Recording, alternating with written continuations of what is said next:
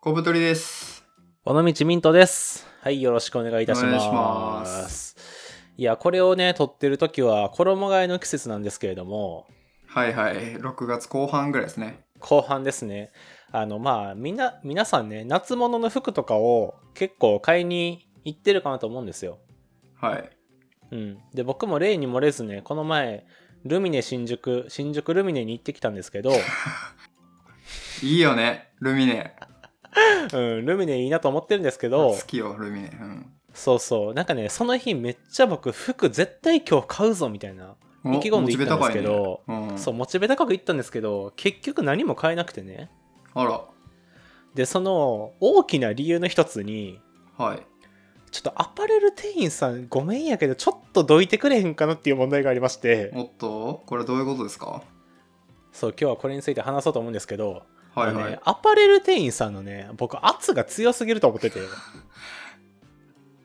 ういうことですかなんか店入ったらハンターみたいな感じが近寄ってくるじゃないですか。わかる、なんか逃走中でもしてるんかなっていう。そうそう、あ、なんか、あの、もしよかったら全然来てくださいねとか、合わせてみてくださいねとか、もうひどい、ひどいって言い方あれですけど、時やと、なんか商品の説明ダラダラされるみたいな、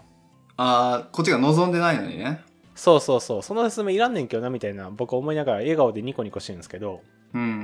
んだからそういうのがちょっとね、度重なると、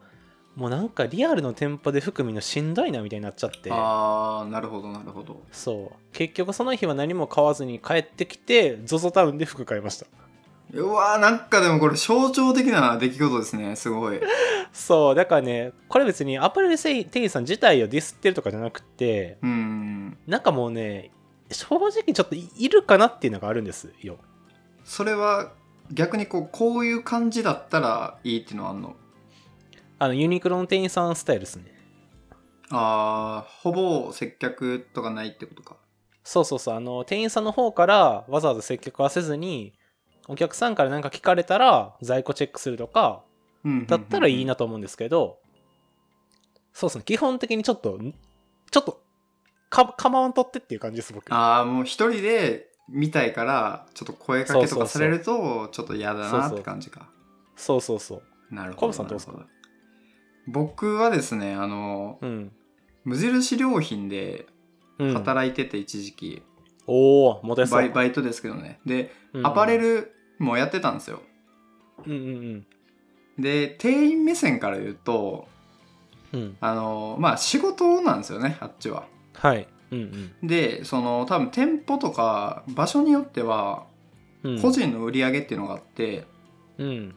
その人が声かけてレジまで来てでお会計してくれたら、その金額分が売り上げとしてこう入って入ってくるというかまあ成績になるみたいな。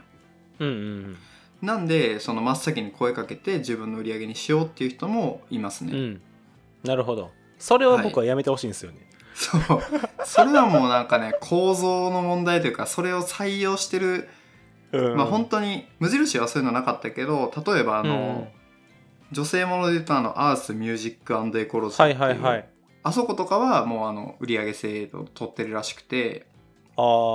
そうなんやアースの社長もなんかセクハラみたいななんかそう騒ぎなんかありまあっしたけたどよ ねだからアースの元店員さんとかと喋ってたら、そのうん誰が声かけたのに誰がレジまで連れて行ったとかそういういざこざとかもやっぱ起きちゃうらしくてなるほどなまあ、だからこう、ハイエナみたいにこうハンターとして追っかけてくるっていうのもあると思いますね。そうっすよねただ逆にあの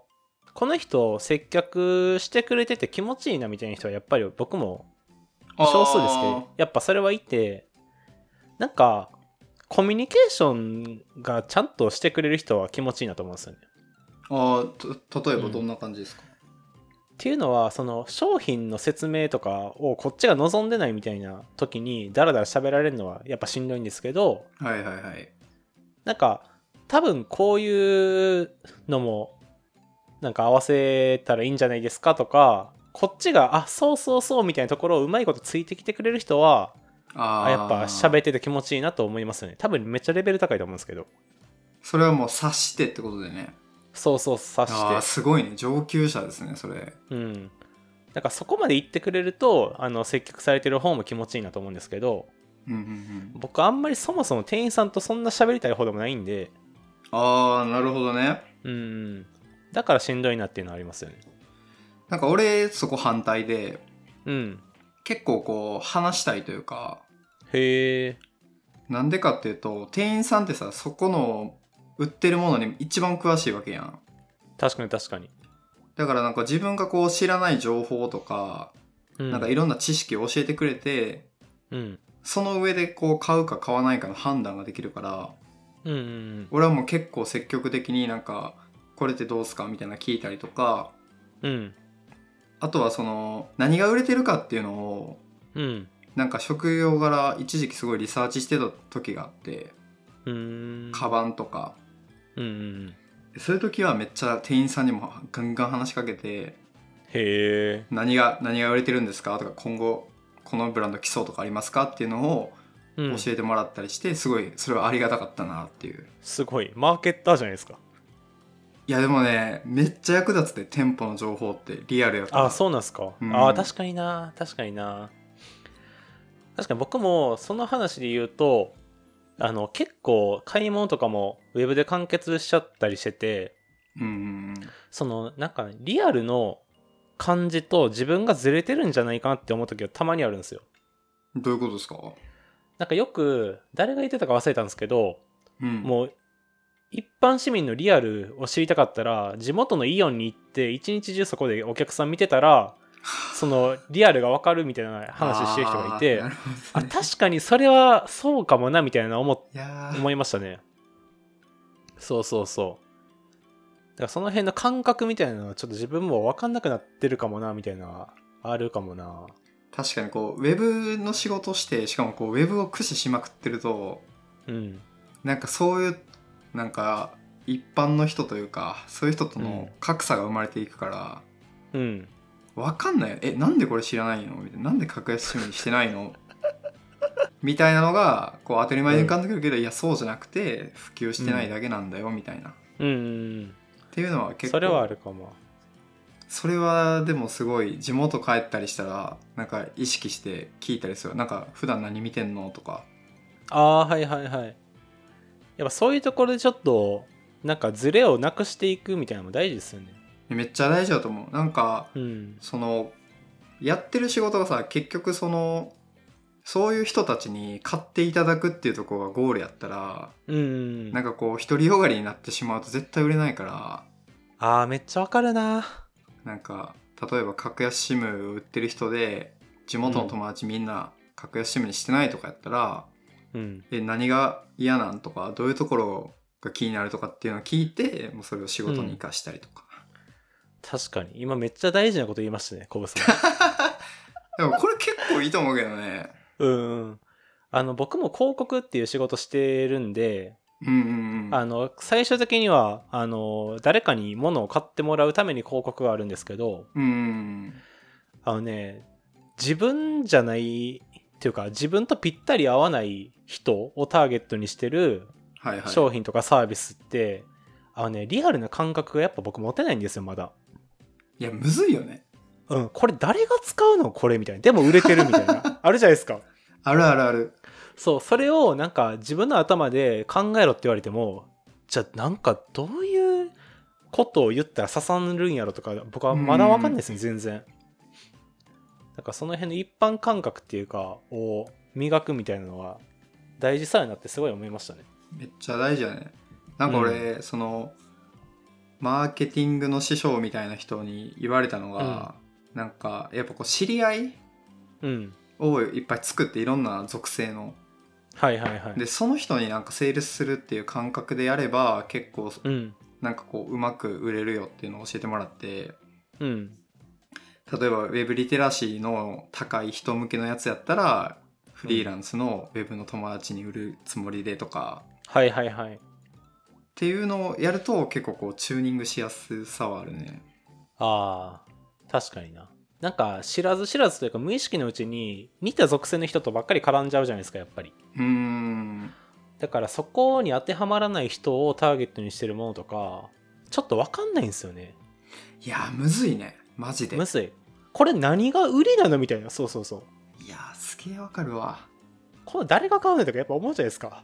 いやそれ逆もしかりで自分がさ、なんかめっちゃこれいいなとか思ってるやつがさほ他の人が見たら「えなんでそんなん買うの無駄じゃん」っ確かにていうのがあるか 人をら理すごい解するって難しいな難しいよねしかもなんかそこでこう自分の常識とか思い込みとかを一回捨てるっていう作業がいるからうんこうなお難しいよね